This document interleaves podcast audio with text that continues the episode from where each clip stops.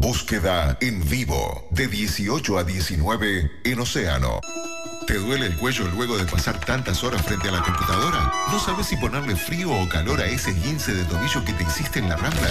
Los deportistas profesionales y los no tanto deben aprender a atravesar el dolor y las lesiones. Pero, ¿existe una fórmula mágica para recuperarse o alguna receta secreta para hacerlo? Prepárate para escuchar los consejos y respuestas a estas y más preguntas en Fisiorizate, una columna descontracturada con la licenciada en fisioterapia Macarena Vergara.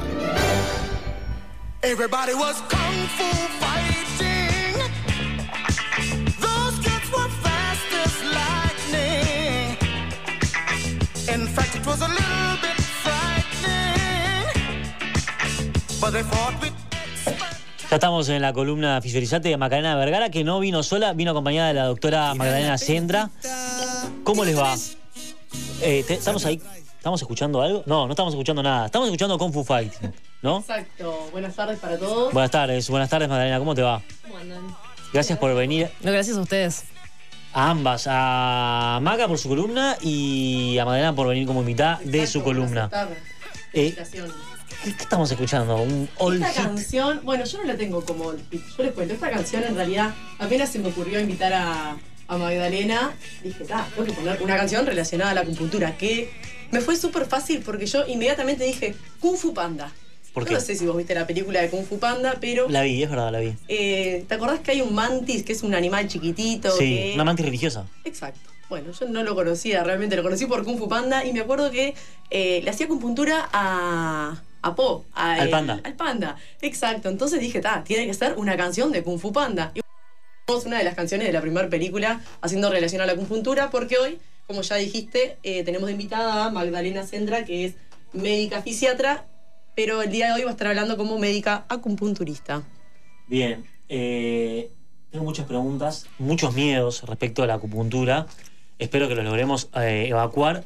Pero lo, más básico es qué es la acupuntura. La gente en realidad lo que tiene por la acupuntura es ve pinchazos, ¿no? Se imagina el pinchazo en un músculo. ¿Qué es la acupuntura? ¿En qué consiste?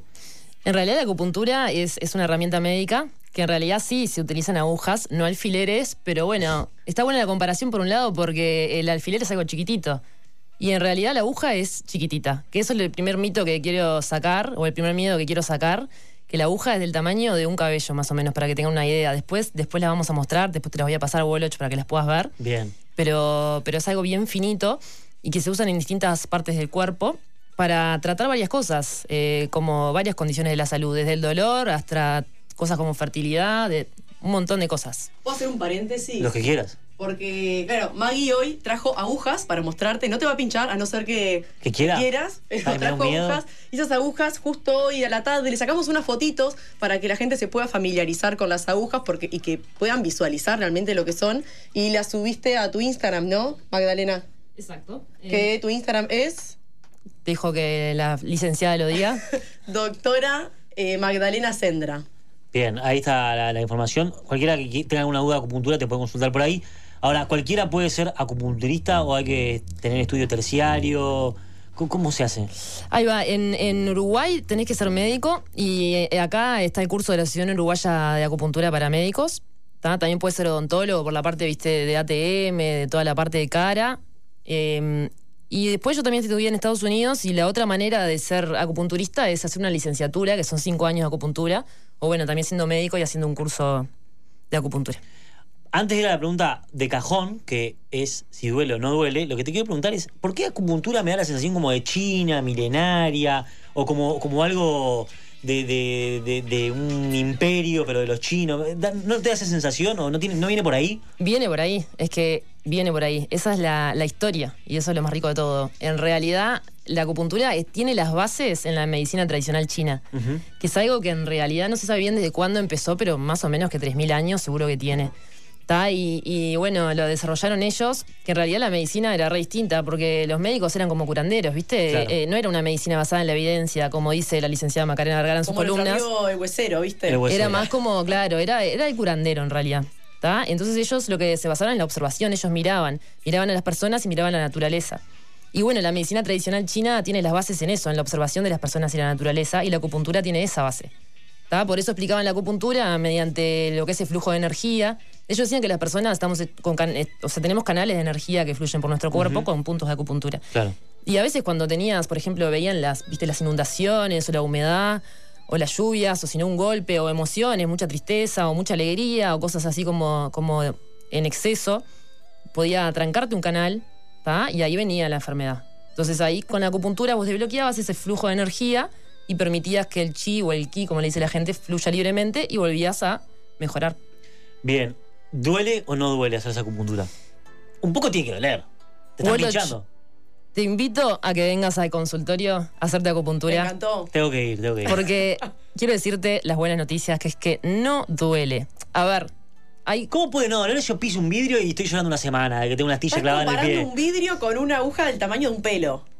Exactamente, gracias, licenciada. Exactamente. La aguja tiene el tamaño de un pelo. Es una agujita que es maciza y bien chiquitita. Claro. Y es más, no solo no duele, sino que quiero decirte que tengo pacientes que se me duermen en el consultorio. Porque en la Lo has cons- escuchado roncar. Porque ta, que nosotros trabajamos en conjunto en una Bien. clínica que tenemos y tenemos varios consultorios y voy a decir que he escuchado a algunos pacientes dormirse profundamente. Con en las la agujas primera- clavadas. Con las agujas clavadas. En la primera consulta a veces digo, es- viste que los dejas a veces un poco para que se relajen y abro la puerta y le digo, ¿estás bien? Y no me contestan ni miro y es porque están roncando. Así de una, en la primera consulta. Así que podés venirte, Te invitamos a las puertas abiertas y lo probás vos mismo. Pero Bien.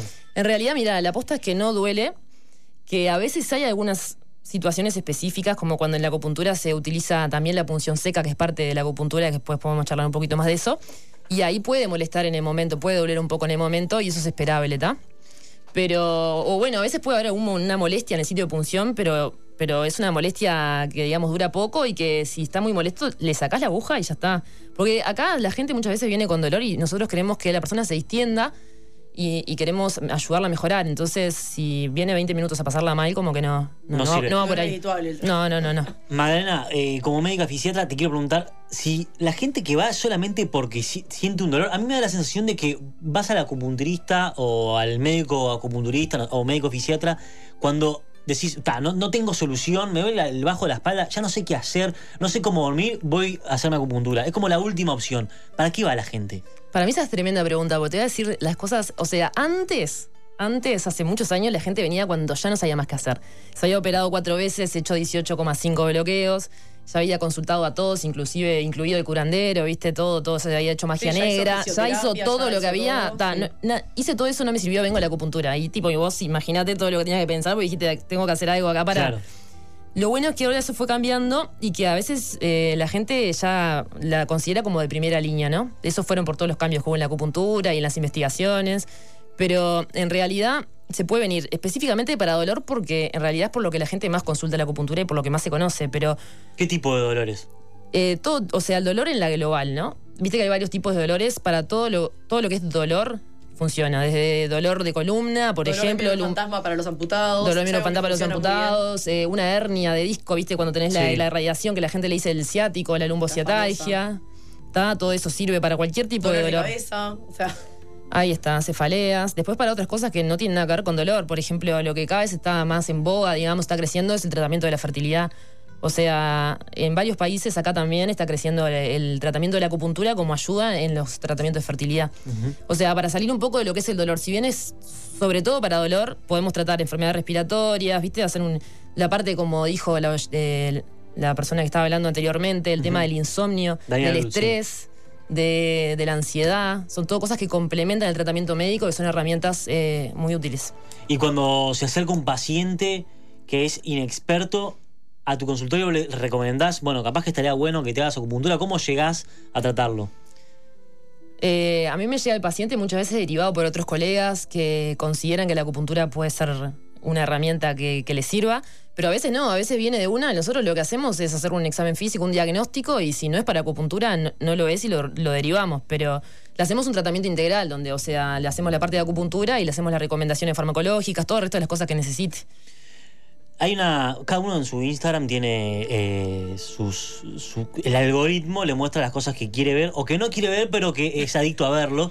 Y a mí, cada dos por tres en Instagram me muestra gente haciéndose acupuntura y músculos que cuando están pinchándolos, como que se mueven. Se mueven, están sí. moviendo. Me da un miedo eso. Y un susto pensando, eso duele No hace muchísimo. buena propaganda de la acupuntura. No, No, sé qué opina Maggie, pero. ¿Qué, qué es Eh, eso del músculo moviéndose? Y por lo general son deportistas, ¿no? No, está perfecto. Hay varias razones por las que puedes ver músculos moviéndose. Una, por ejemplo, es la punción seca, que para mí está de más. ¿Qué es que la en punción realidad, seca? la punción seca ahora se usa fuera de la acupuntura, pero se puede considerar parte de la acupuntura, porque ya ver, volviendo de los chinos 3.000 años, ellos decían que había unos puntos que ellos le decían ashi, que son los puntos de dolor. Y con los puntos de dolor, que era en realidad muchas veces eh, correspondían a contracturas musculares o a puntos gatillo, miofaciales, que es esa contractura que tenemos en los músculos muy común en los deportistas, le hacían como un movimiento en la aguja, la que ellos le, llamaban el de ki, que es como un picar y rotar con la aguja tiki tiki, y ahí el músculo hace un espasmo, que es lo que lo ves que se mueve, paca, paca, paca, se- lo ves que se mueve y lo Sí, sentís. se contrae y- y el paciente dice, como que se asusta y dice, ¿qué pasa, qué pasa? Y ahí como eso puede doler un poquito.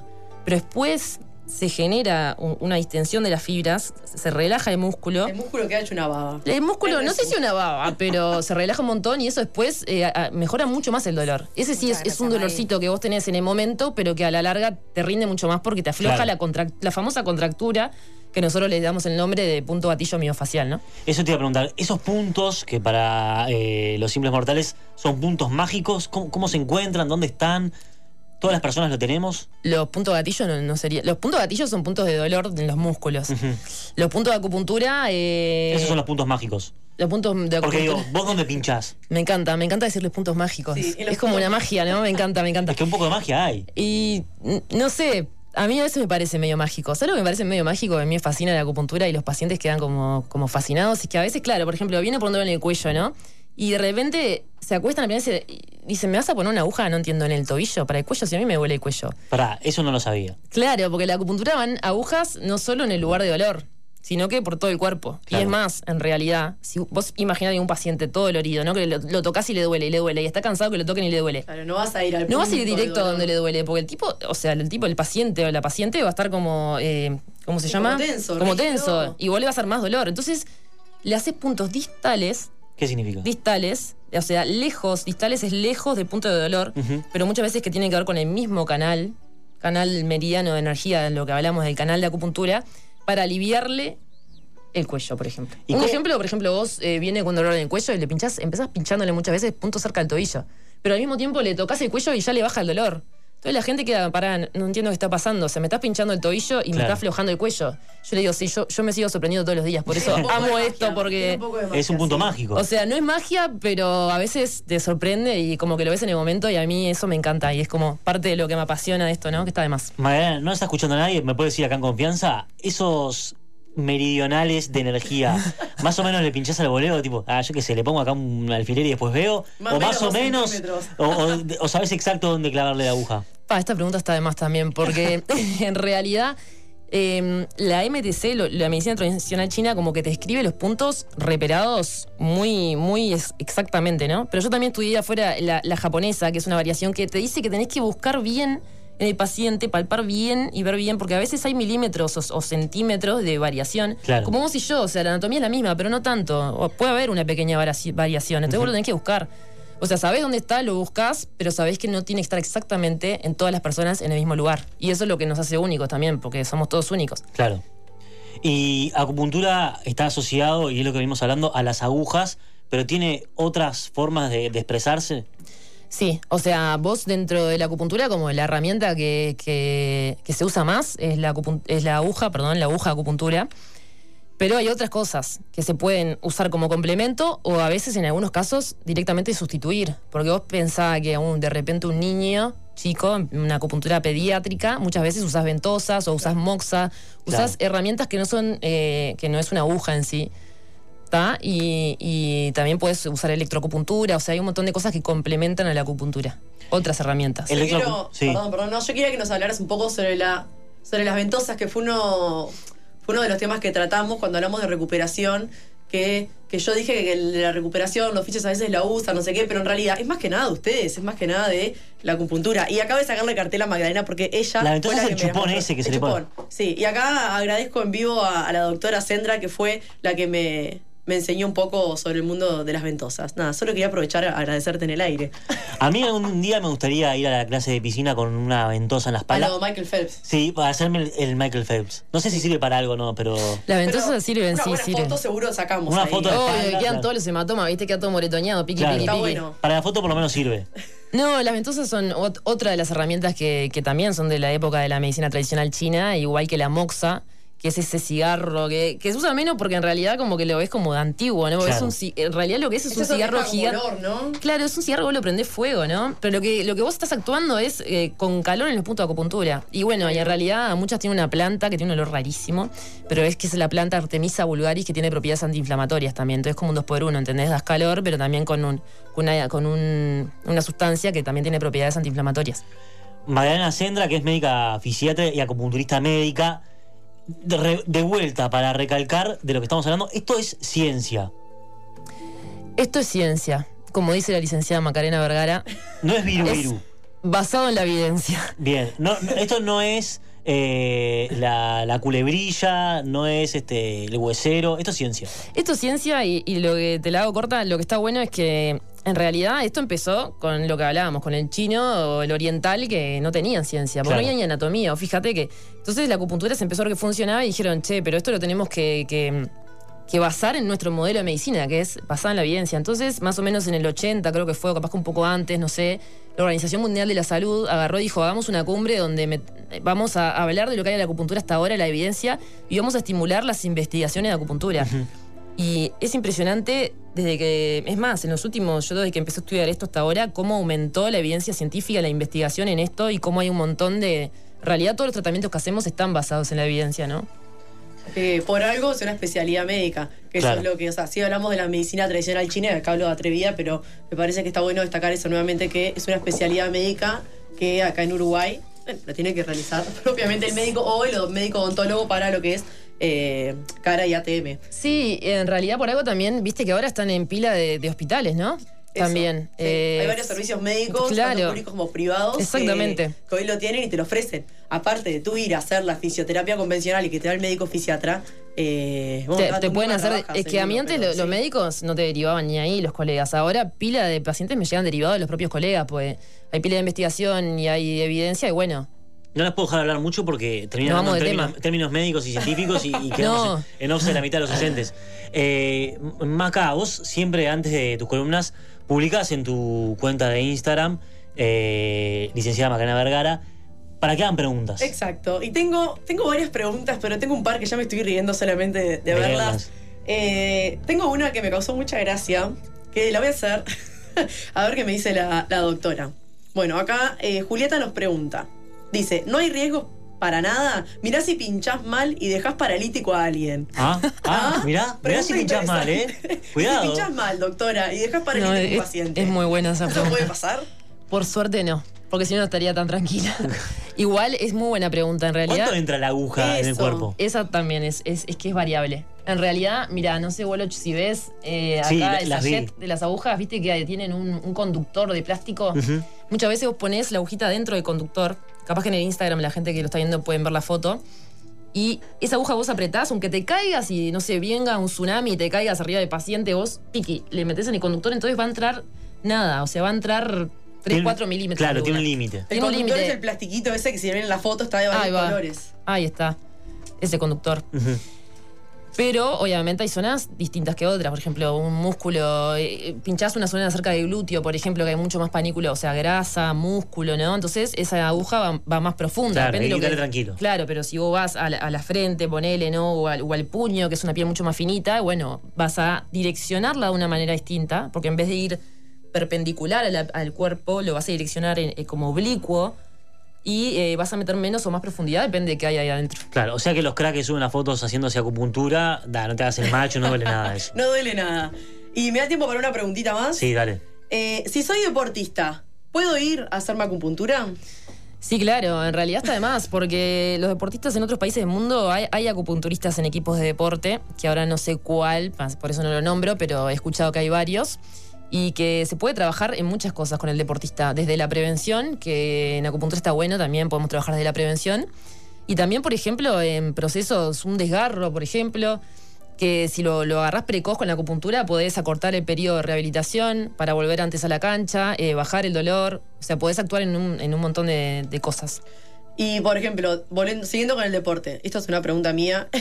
el deportista, más allá de que tratás la lesión, que es algo que lo hacemos aparte en la clínica, eh, por ejemplo, el deportista de elite que tiene una competencia, que está estresadísimo, que está trabajando con su psicólogo deportivo eh, el estrés, y acá entro con el psicólogo deportivo para lo que va a ser La próxima. algo- la próxima, la próxima. Eh, con la acupuntura, por ejemplo, ¿podés trabajar ese, para bajar ese nivel de estrés, esa ansiedad que puede tener el deportista? Sí, claro, en realidad, eh, eso O sea, es lo el que también... deportista, digo yo, pero puede ser hacia cualquiera. No, claro, claro. Está buenísima esa pregunta, porque eso es lo lindo también de la acupuntura. Es un tratamiento global, porque la persona no es un desgarro.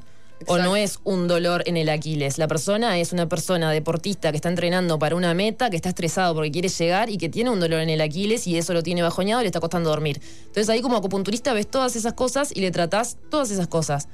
O sea, porque lo que querés es que mejore en, en todos los aspectos de, de su vida, digamos, para que llegue mejor, bueno, no solo esa competencia, sino que el- mejore la calidad de vida, ¿no? Ese es el, el objetivo final, ¿no? ¿Te convenció? Me convenció. ¿Vas a venir, Me- me voy a hacer, me acupuntura? Sí. Sacamos eh, una fotito y después... Vamos a esperar en la clínica. tengo- no voy a esperar a que tenga un dolor, voy a ir ahora. Así encanta, me encanta. Terminamos y sacas hora con nosotros. Perfecto. Bueno, licenciada Macarena Vergara, en fisioterapeuta, eh, te tenemos cada dos miércoles. Es un placer tenerte acá. Y muchas gracias, por Gracias. traer a la doctora Magdalena Sendra, que es médica fisiatra y acupunturista médica, muy clara en todo. Eh, por lo menos a mí se me fue el miedo. Bien. Bueno, uno de los objetivos cumplidos entonces. El siguiente Totalmente. objetivo es que vaya entonces. Exactamente, te estoy esperando, ¿eh? Bueno, voy a ir. Y si me das un minuto. Adelante. Solo quiero. eh, no les quiero consultar porque no me lo pueden responder ahora, pero les comento que para la próxima me gustaría también traer otra invitada. Estoy a full con las invitadas, pero tengo una invitada muy interesante, ya que estamos hablando con todo esto. ¿Se puede de- decir quién es? Sí, sí, por supuesto. Es una psicóloga deportiva. Y la voy- a vos te gusta adivinar. Yo te es una psicóloga deportiva que trabaja a nivel de selección, de fútbol y se- otras selecciones también. Eh, la voy a invitar porque estamos con esto de que el deporte y de la globalidad, de que nosotros somos un todo y hay que abarcarnos desde diferentes áreas, así que hay que también trabajar la mente y por eso me parece que está bueno traerla a la columna la próxima. Me encantó. Nosotros nos reencontramos mañana jueves con las nuevas ediciones de Búsqueda y de Alegría. Eh, será hasta mañana.